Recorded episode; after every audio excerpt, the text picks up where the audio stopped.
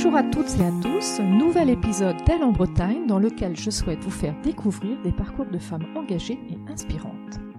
À quelques jours de la Journée internationale du droit des femmes, je suis ravie d'échanger avec Marine Bruno, qui a fait de son engagement son métier en créant en 2019 Egalus, un cabinet de conseil en faveur de l'égalité et de la diversité.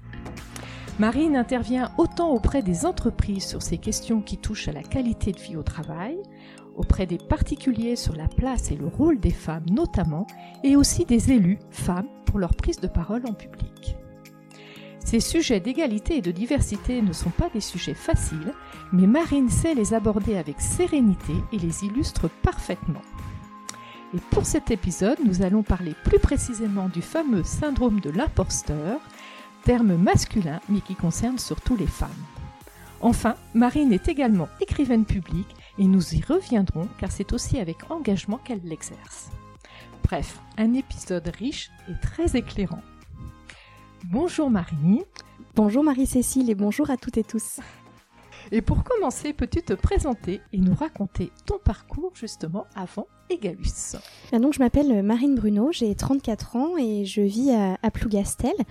Euh, j'ai d'abord été dans une première vie éducatrice spécialisée pendant 13 ans.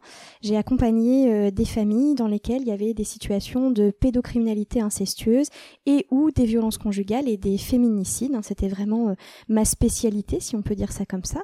À côté de ça, j'avais un engagement au sein d'une OING sur les droits de la famille et les droits des femmes, euh, pour laquelle j'ai siégé au Conseil de l'Europe pendant 5 ans, jusqu'en 2021, et j'ai voyagé un petit peu partout en Europe aussi. Ensuite, j'ai fait partie d'un syndicat de cadres interne à la ville de Paris, pour lequel je me suis engagée sur une stratégie égalité justement et des partenariats notamment avec le centre Hubertine Auclair à Paris qui est plutôt euh, très connu. Et c'est là que j'ai rencontré d'ailleurs des situations de sexisme euh, dans mon cadre professionnel puisqu'auparavant j'étais, auparavant comme j'étais dans un métier euh, de dit de l'éthique du care, on était quand même beaucoup entre femmes et comme on vivait des situations très très lourdes, il y avait beaucoup de sororité. En tout cas, je suis d'accord avec toi quand tu dis que toute ma carrière elle est construite sur la notion d'engagement. Je crois que c'est vraiment la base pour moi. Et l'autre base, c'est l'écriture. L'écriture, c'est central dans ma vie aujourd'hui. C'est grâce au petit carnet que je trimballe partout qu'Egalus est né. Pendant une dizaine d'années, j'ai noté mes idées, mes frustrations professionnelles, les solutions possibles. Et c'est ce qui me permet aujourd'hui, quand je suis face à un frein, de retourner dans mes petits carnets pour me dire, bah, quand j'ai connu cette situation-là précédemment, qu'est-ce que j'ai inventé? Je pense que l'écriture, euh, c'est mon mode d'expression euh, favori. Et raconte-nous ton engagement en faveur de l'égalité femmes-hommes. Comment tu es arrivé à cette mobilisation, hein, parce que voire même ce, militantisme en faveur de l'égalité femmes-hommes? Bah, Je crois que justement, comme tu dis, j'ai commencé par le militantisme. Ça a commencé justement quand j'étais euh, en CP. Euh, mes parents étaient chauffeurs de bus tous les deux, et je leur ai demandé pourquoi, alors qu'ils faisaient le même métier et que pour moi ils étaient sur un même pied d'égalité, si je peux utiliser cette expression, pourquoi ils n'avaient pas le même quotidien de travail face aux usagers, ainsi que dans euh, leur centre euh, de, de, bus. Et en fait, ben, mes parents, euh, c'est ce qui est génial avec eux, il y avait absolument aucune question taboue, ils répondaient à tout. Et quand ils ne savaient pas, ils savaient très bien chercher dans des livres ou mobiliser les instits, ce qui fait que toutes les questions que j'ai eues étant enfant, on y a répondu. Et la réponse à celle-ci, c'était un truc profondément injuste qui m'a rendu folle, c'est la notion de patriarcat même si ce terme je le connaissais pas. Et en fait, bah, suite à ça, j'ai commencé à lire un maximum de livres que je pouvais trouver. J'ai fait ma première manif euh, toute jeune adolescente, donc il y a 20 ans, j'avais 14 ans. Et puis, euh, bah, finalement, j'ai commencé à chausser les lunettes du genre. Tu connais cette expression aujourd'hui d'une sociologue.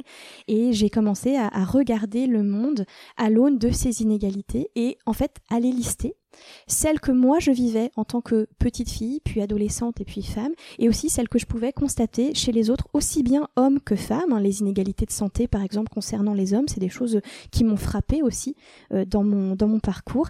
Et j'avais euh, j'avais envie de noter ces éléments-là, euh, le regard, par exemple, de certains hommes qui a changé, qui s'est érotisé, qui a érotisé mon corps pendant l'adolescence. ça, c'est quelque chose que j'ai vraiment remarqué et qui m'a beaucoup choqué.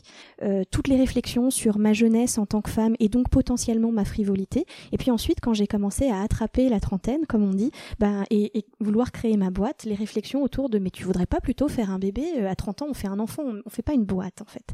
Et tout ça, euh, finalement, je l'ai collecté, tu vois, toujours dans mes petits carnets. Et je dirais pas que je me suis construite par la colère. Euh, je crois que ça a été un point initial, mais ensuite j'ai voulu transformer cette colère en quelque chose pour, euh, comme on dit, faire ma part. Comme toi aujourd'hui avec ton podcast, tu fais ta part pour faire connaître euh, des femmes comme moi qui sont des femmes du quotidien. Quand on me voit dans la rue, j'ai rien de spécial, tu vois. Et pourtant, moi aussi, je fais ma part dans le quotidien et je le fais depuis toute petite. C'est mon fil rouge, c'est logique en fait. Et c'est comme ça que tu as créé du coup Egalus, donc ce cabinet de conseil en égalité femmes-hommes et diversité. Oui, tout à fait.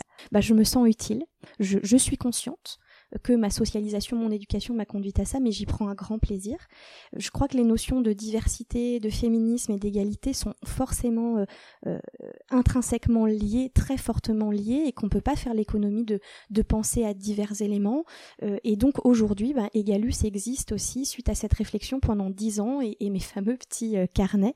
Et c'est vrai que, comme tu dis, ça marche, puisque tu peux travailler autant pour des entreprises pour des particuliers et même aussi pour des élus, comme je le disais dans l'introduction. Oui, c'est quelque chose, c'est une, notion à laquelle je me suis ouverte euh, au moment des élections euh, municipales. Euh, l'année dernière, je suis moi-même conseillère municipale de mon village, d'Irinon, et je me suis rendu compte à quel point le partage de la parole entre femmes et hommes était compliqué.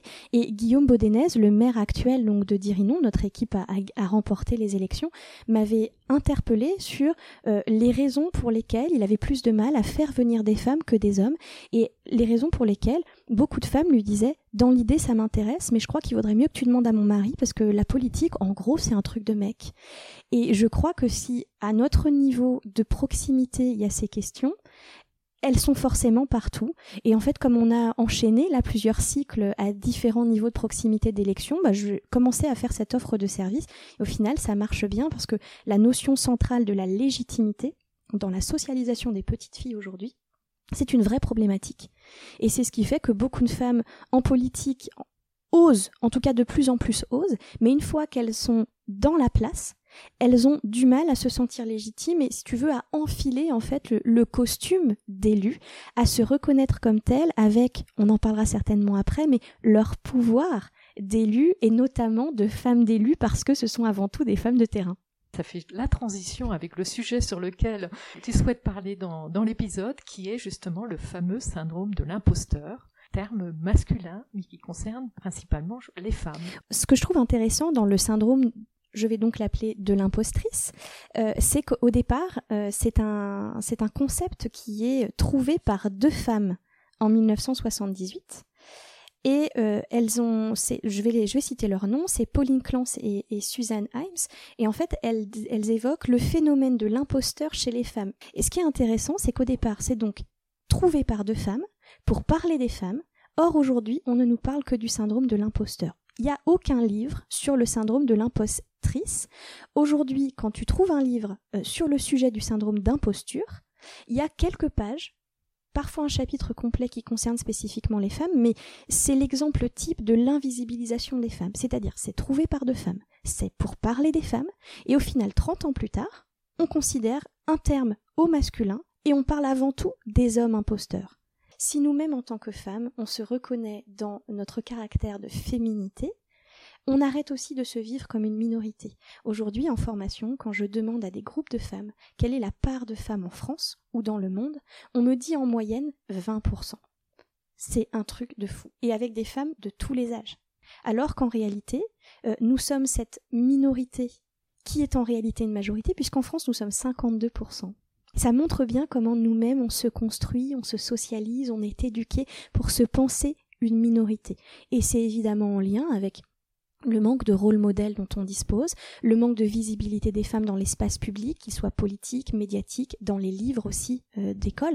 10% des personnages euh, dans les livres d'histoire sont euh, de l'école sont des personnages féminins et ce sont des femmes qui sont posées comme porte-étendard, qui doivent avoir un truc autour de la virginité, enfin de choses très essentialistes féminines. Je pense à Jeanne d'Arc par exemple. Chez nous, c'est Anne de Bretagne avec ce, pseudo truc là du matriarcat breton qui aujourd'hui est, est totalement remis en question par les sociologue, mais elle reste une femme étendard parce que finalement on a tellement peu de femmes que bon, bah voilà. Et tout ça, ça construit le terreau de fond du syndrome de l'impostrice. Alors peux-tu nous dire qu'est-ce que c'est que ce fameux syndrome de l'impostrice? Le syndrome de l'impostrice, euh, c'est, euh, j'allais dire, la même chose que le syndrome de l'imposteur avec des difficultés en plus. En gros, euh, c'est la difficulté à se reconnaître à soi-même, ses propres compétences, ses propres réussites, et de façon globale, à considérer a posteriori soit qu'on a eu beaucoup de chance, soit que c'est grâce à nos proches. Avant, quand je réussissais quelque chose, je disais bah oui, c'est normal, j'ai des parents géniaux et j'ai un conjoint génial qui me pousse. Sauf que eux-mêmes reconnaissent ma force de travail.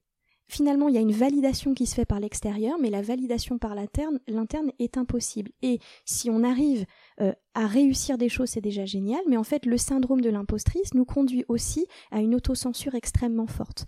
On ne répond pas à certaines opportunités, ou alors on n'ose pas faire certaines choses, voire parfois on s'empêche de penser à un possible. Je te donnerai un seul exemple, mais qui pour moi est extrêmement parlant.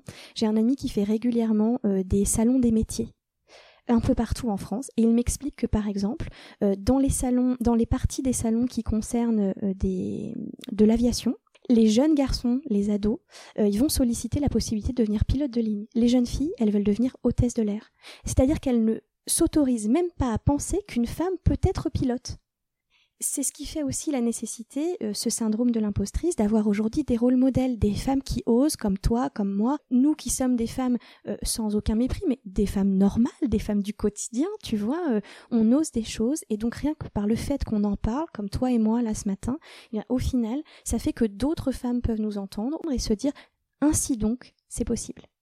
Par rapport à ce que tu viens de dire sur, sur ces jeunes filles qui n'osent pas, qui s'envisagent simplement euh, hôtesse de l'air, et puis on peut citer plein d'autres exemples. Par exemple, en médecine, c'est pareil. Tout à fait. Il y a maintenant beaucoup de femmes qui font des études de médecine, mais il y a encore beaucoup d'infirmières et peu d'infirmiers. Il faut vraiment se poser la question de l'éducation. Tout à fait. des tout petit, justement, de cette éducation très genrée. Euh, c'est sûr que physiquement, on est différent, mais l'éducation euh, vient rajouter des couches autant aux hommes, mais beaucoup aux femmes aussi. Oui, d'ailleurs, euh, si on vient sur la question du physique, évidemment, je ne la conteste absolument pas, et je ne dis pas que les femmes doivent prendre tout le pouvoir et remplacer les hommes. ma question, c'est celle de l'égalité, pas celle du remplacement ou d'une inversion. Je suis contre la domination, pas contre les hommes. Et d'ailleurs, je suis bien consciente que les hommes, selon les catégories dans lesquelles on peut les placer, peuvent subir eux-mêmes d'ailleurs des dominations. Et pour revenir justement à ce fameux syndrome de l'impostrice, c'est un cercle vicieux puisque euh, notamment la femme ne se sent pas capable, donc n'ose pas, ou alors si elle finalement elle ose, elle surperforme, elle a le syndrome, là on peut presque parler du perfectionnisme, mm-hmm. jusqu'à arriver pour certaines au burn-out, alors que ce soit professionnel ou personnel, voire les deux. Oui, je suis actuellement, en train d'écrire sur ce sujet, on a parlé de l'écriture depuis le début, et ce qu'on constate euh, dans la spécificité du syndrome de l'impostrice, c'est vraiment quelque chose qui est central pour les femmes, c'est le, fait que l'échec n'est pas envisageable. Et donc si l'échec peut potentiellement arriver de son fait, si on peut dire ça comme ça, ou du fait de l'environnement, euh, pas assez d'entourage, ce genre de choses, ou un espace professionnel qui n'est pas propice justement à pouvoir donner la pleine mesure de ses compétences et de ses capacités de façon plus globale, on peut arriver en effet au burn-out. Et, euh, et ça, c'est dans tous les pans de la vie. Le syndrome de l'impostrice, il n'est pas que dans la sphère professionnelle. Aujourd'hui, j'échange avec des femmes qui ont euh, le syndrome de l'impostrice euh, aussi dans leur vie personnelle, dans leur vie amoureuse, dans leur vie de mère, et ça, c'est aussi parce qu'il y a une forte comparaison, une forte concurrence aujourd'hui du fait de l'individuation dans la société, du fait des réseaux sociaux aussi.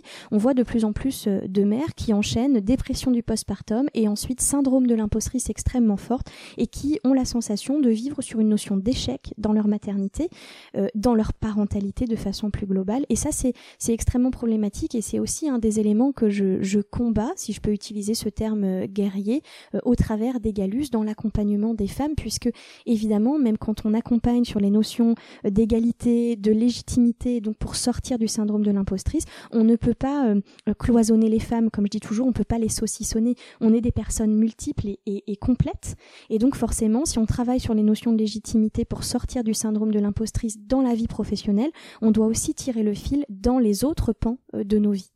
Comment dépasser ce fameux syndrome de l'impostrice Là aussi, je pense qu'on pourrait en parler pendant euh, 8 heures d'affilée. Simplement, ce que je dis régulièrement quand je fais des conférences sur le sujet, par exemple, euh, c'est la nécessité de créer son CV des réussites. Alors tu vois, tu reprends ton, CV euh, typique, celui que tu enverrais à une entreprise pour postuler, et tu notes à côté tout ce que tu as réalisé au sein de tes différents postes, tout ce que tu as appris sur toi-même, c'est-à-dire en gros ta boîte à outils de tes pépites intellectuelles, de compétences, etc. Tu ne notes que ce qui est positif. Le deuxième truc, et ça, ça m'a été offert par une amie euh, au moment de ma première conférence. Elle est venue me voir à la fin avec un petit carnet et un crayon, et parce qu'elle, tu vois, une fois de plus, l'écriture. Et elle m'a dit, elle, elle m'a dit quelque chose de très gentil sur ma, sur ma conférence qu'elle avait noté dans le carnet. Elle m'a tendu ce carnet et ce stylo et elle m'a dit désormais, tu noteras dans ce carnet toutes les validations par l'extérieur, tous les compliments sincères que l'on te fera sur ton travail ou sur ton engagement. Et ça, ça te servira dans les moments de doute. Le syndrome de l'impostrice, il peut toquer à la porte à toute heure du jour et de la nuit. Dans ce moment-là, tu ouvres ton petit carnet, tu relis les choses qu'on t'a dites, tu sais qu'elles étaient sincères, tu te remémores le moment où on te les a dites et ça peut t'aider à faire le point sur ce que tu fais aujourd'hui. Ça, ce sont vraiment deux trucs que je transmets euh, à longueur de temps. C'est facile. Entre guillemets, ça coûte rien. Tu prends une feuille et un stylo, c'est réglé. Et c'est hyper, hyper réconfortant. J'ai envie de dire ça avec un bon petit thé. Ça fait du bien. Et surtout, ça permet de sortir de la nécessité de validation par l'extérieur, c'est-à-dire de ressolliciter euh, nos proches dans nos moments d'angoisse. En fait, on se réassure par nous-mêmes grâce à ça. Et je crois qu'il y a aussi une sensation de victoire euh, quand on finit par s'être rassuré nous-mêmes. Euh, et ça aussi, je crois que ça assainit aussi nos relations avec nos proches, notamment nos conjoints ou nos conjointes. Euh, je crois que dans ces moments de doute, en tant que, en tant que femme, régulièrement, on va interpeller notre conjoint ou notre conjointe quand on en a, et on va pouvoir leur dire mais qu'est-ce que t'en penses, tu crois que c'est bien, etc., etc. Ça peut parfois tendre un petit peu les relations de l'intime et du quotidien parce que c'est pas forcément le bon moment pour l'autre. Et là, finalement, euh, on fait les choses par nous-mêmes aussi grâce à ce qu'on a capitalisé précédemment. Et dans ce moment-là, le syndrome de l'impostrice, il se prend une bonne claque dans la tronche et moi j'adore visualiser mon syndrome de l'impostrice et m'imaginer que grâce à ces éléments-là, je lui mets des pêches dans le nez, mais c'est juste génial quoi. Carrément. Et c'est vrai que faut vraiment s'autoriser à le faire parce qu'on a tendance malgré tout, alors je pense qu'il y a aussi bah, toute l'éducation et puis cette socialisation, à ne voir que ce qu'on n'arrive pas à faire, qui génère aussi de la culpabilité et on retombe dans un cercle vicieux. Alors que ce que tu proposes est un cercle vertueux. Toutes les femmes font des choses formidables. Quand on voit comment elles peuvent fonctionner aujourd'hui, assumer leur vie professionnelle, leur vie personnelle, la charge mentale également, que tout ça englobe, mettre ça sur le papier, super outil. Merci Marine. Avec plaisir. Tu vois, sur cette notion d'échec, je reprendrai la phrase euh, de Monsieur Macron euh, à mon compte et à notre compte, euh, même si j'étais pas d'accord concernant le fond de ce qu'il a dit quand il a dit je ne dirais pas que c'est un échec, je dirais que ça n'a pas marché. Tu notes mon imitation de qualité. Bon, mais je trouve que cette phrase est très intéressante. En fait, nous, en tant que femmes, on est hyper binaire. Soit ça a marché et c'était génial et c'est pas grâce à nous, forcément, euh, soit ça n'a pas marché, et c'est pas que ça n'a pas marché, c'est que on a échoué. Donc en gros, le syndrome de l'impostrice, c'est quand ça marche, c'est pas grâce à moi, et quand ça foire, c'est forcément de ma faute. au bout d'un moment, euh, comment on vit avec ça? Comment on continue à respirer et à construire avec toutes ces casseroles? Le dernier élément que je pourrais donner, c'est que quand je foire quelque chose, et ça m'arrive tous les jours, j'ai aussi une petite liste de ces trucs-là. Mais à la fois, je tiens la liste de mes échecs ou de ce qui n'a pas marché, et à la fois, je marque à côté les raisons qui viennent de moi, mais qui viennent aussi de l'extérieur. Donc, je ne fais pas preuve de mauvaise foi. Parfois, je foire par moi-même, mais parfois, je n'aurais pas pu faire autrement que de foirer à ce moment-là. Et de fait, euh, il y a des fois où je me dis, si c'était à refaire, j'aurais fait différemment. Mais en fait, non. Parce que de fait, il y a une partie qui est de ma responsabilité, mais il y a aussi une partie qui tient lieu, qui tient du fait de mon environnement. Tu vois, par exemple, dans mon montage d'entreprise, euh, j'ai démarré avec des ennuis de santé extrêmement graves. Ensuite, j'ai enchaîné comme tout le monde sur la crise du Covid. Ben, à la fin de la première année, mon chiffre d'affaires n'était pas ce que j'avais imaginé pendant dix ans de construction de cette entreprise. Eh ben, écoute, soit je me mettais en PLS euh, sous ma couette, je pleurais et je passais mon temps à me dire à quel point j'avais fait un truc lamentable et je lâchais tout, soit je me disais, ok, il y a des trucs que t'as pas fait. Il y a une partie, c'est parce que toi, t'as pas mis en place certaines choses, ou t'as pas osé demander de l'aide, ou ce genre de truc. Ça, c'est ton échec. Mais il y a une partie qui fait que la crise sanitaire, c'est pour tout le monde. Et que concrètement, les ennuis de santé que tu as eus, bah, tu t'es débrouillé pendant ce temps-là. Et tu as quand même continué à inventer. Donc en termes de chiffres, c'est pas ce que t'attendais, mais hé, aujourd'hui, tu es debout. Et ton entreprise, elle est toujours vivante, elle aussi. Donc, respire un coup et soyons bienveillantes avec nous-mêmes. Ah oui. Parce qu'on est bienveillant avec notre entourage, avec les personnes que l'on côtoie, mais pas toujours avec nous-mêmes. Je me dis toujours, et je dis souvent aux femmes, aux personnes que j'accompagne, si un ami ou une amie te racontait ça, comment tu réagirais? Est-ce que dans ce moment-là, euh, tu trouverais euh, le truc de ça va aller qui ne fonctionne absolument pas, ou est-ce que honnêtement tu lui dirais peut-être que tu as une part de responsabilité sur tel élément, mais sur tel autre Eh bien peut-être qu'on peut essayer et je dis pas que c'est facile, mais d'être notre ami.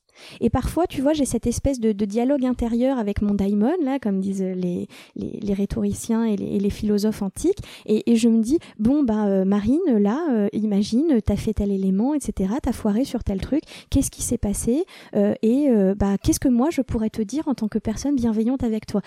Ça, je trouve que ça fonctionne parce que ça nous permet aussi de prendre de la distance avec nous-mêmes et donc, comme tu dis, de retrouver finalement de la sororité avec soi-même. Exactement. Nous sommes parfois nos meilleurs ennemis. Oui. Pour continuer sur ce fameux syndrome de l'impostrice, le problème aussi que l'on rencontre, c'est oser, avoir l'audace de faire.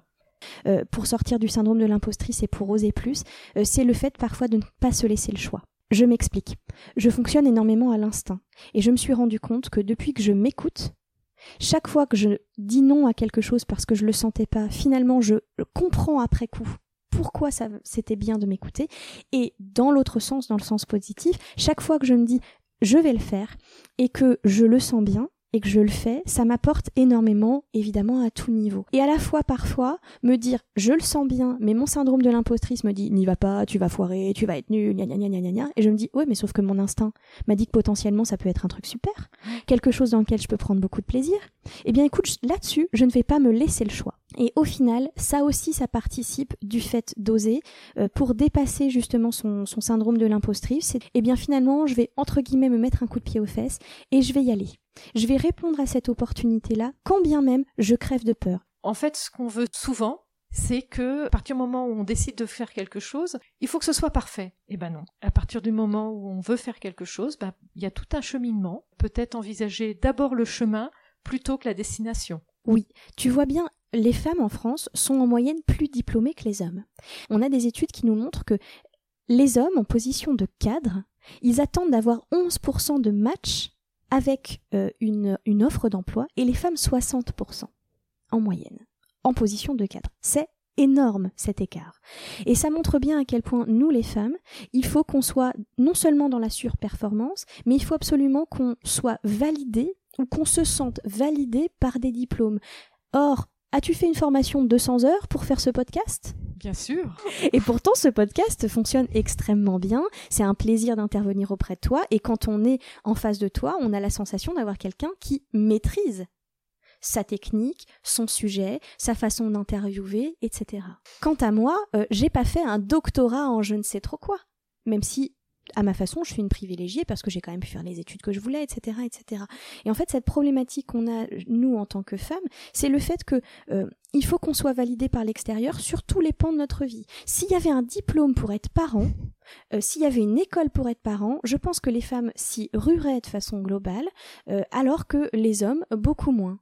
Et j'aimerais qu'on puisse parler aussi de la notion de sororité. Est-ce que tu peux le redéfinir et nous dire un petit peu en quoi ça consiste?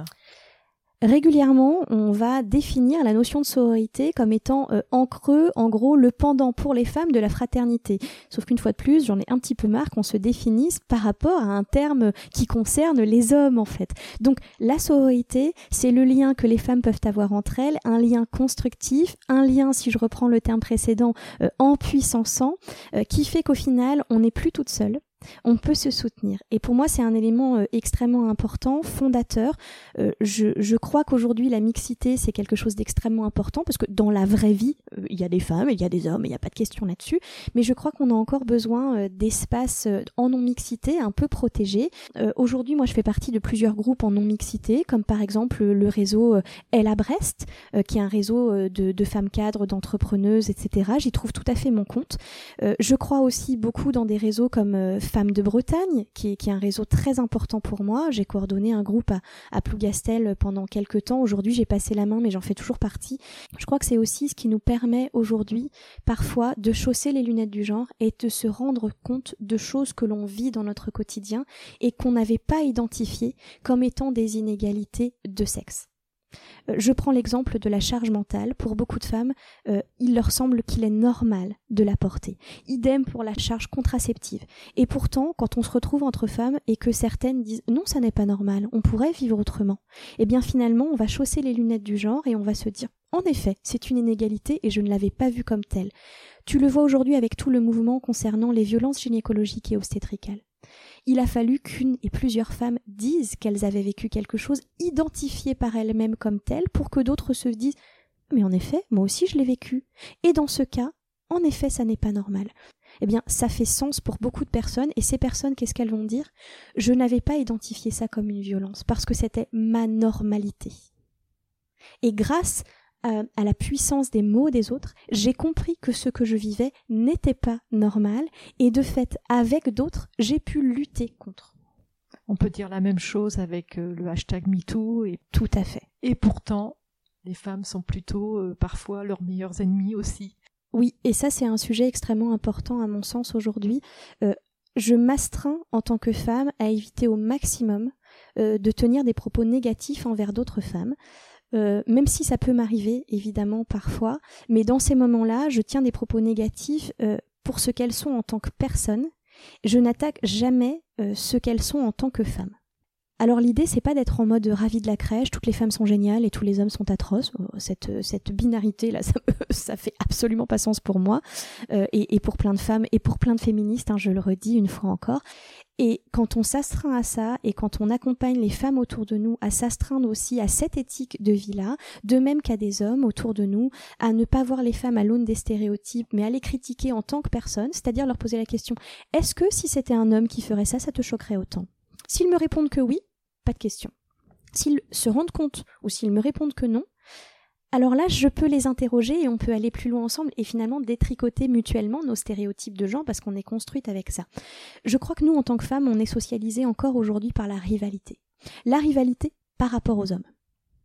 Et si on fait l'effort de voir euh, que autour de nous, on peut tenir des propos extrêmement sorores à des femmes et donc ne pas perdre nous notre qualité de femme et notamment nos qualités à séduire, je crois qu'il y a quand même une réalité qui fait que le monde va beaucoup mieux. Je crois au principe d'imprégnation là-dessus, c'est-à-dire que si moi je suis sorore avec les autres, je vais aussi leur transmettre cette idée qu'elles peuvent s'autoriser à l'être parce que dans ce cadre-là, quand on fait tomber la rivalité, on construit quelque chose. Et que si je suis sorore, ça ne me retire rien à moi, euh, ni de mes compétences de personne, ni de mes capacités de femme, ni de mes capacités de séduction. Potentiellement, je peux quand même continuer à plaire à des hommes. J'ai envie de dire, tout va bien. Et pour continuer, Marine, tu es aussi écrivaine publique, mais pas n'importe quelle écrivaine publique. Tu permets à des femmes, euh, ou des hommes aussi mm. sans doute, hein, j'imagine, de raconter leur histoire et parfois euh, assez traumatique. Oui, en réalité, j'ai fait au départ cette formation euh, euh, grâce à une de mes euh, mentors, ma grand-mère, qui a écrit un journal depuis le début des années 70 jusqu'à la fin de sa vie et qui m'avait dit ensuite que une fois qu'elle ne serait plus là, je, je reprendrais ce journal et, je le ferais éditer à compte d'auteur pour les membres de la famille. Et j'ai tiré ce fil en me disant qu'il y avait aujourd'hui un nombre incalculable de personnes géniales euh, qui ne pouvaient pas passer par l'écrit, peut-être comme ma grand-mère avait la chance de, de, pouvoir le faire, et qui pourtant avaient des choses à raconter sur leur histoire, pour elles-mêmes, pour d'autres, et qu'elles pouvaient être des rôles modèles. Là, je dégenre totalement. C'est pas une question d'homme ou de femme, c'est juste des gens, euh, voilà. Et je me disais, mais pourquoi ne pas les accompagner là-dedans? Sauf que j'ai fait cette formation, et par ailleurs, je pense que je suis un peu estampillée euh, féministe et par ailleurs très engagée sur les notions de pédocriminalité. Et il s'avère, entre guillemets un peu par hasard que les personnes qui me contactent aujourd'hui sont des personnes qui veulent écrire autour de leur parcours de victimation pédocriminelle notamment incestueuse dans leur enfance. Donc, sans le vouloir, je me suis spécialisée, si on peut dire ça comme ça, en tant qu'écrivaine publique, dans l'accompagnement de personnes qui sont dans un travail soit thérapeutique seul, soit accompagnées par un thérapeute et qui à un moment donné ont besoin euh, ou leur thérapeute les sollicite pour passer par l'écrit et qui ne peuvent ou ne souhaitent le faire seuls. Donc aujourd'hui, j'accompagne principalement des personnes qui ont un parcours euh, de victimation dans l'enfance et qui, 20, 30, 40, parfois 50 ans plus tard, euh, notamment grâce au hashtag MeTooInceste ou ce genre de choses, ou aussi parce qu'elles sortent à un moment donné de cette amnésie traumatique dont on pourrait parler pendant des heures là aussi, elles ont envie de, pouvoir écrire, de pouvoir transmettre autour de tout ça. Soit elles vont garder cet écrit pour elles, soit elles vont vouloir le transmettre dans leur famille, soit, alors ça c'est encore autre chose, j'ai déjà eu des demandes où en gros on écrit ensemble, euh, ce parcours-là. Et puis ensuite, on va faire ensemble le processus de brûler dans mon, jardin ou le lieu où je reçois ces personnes.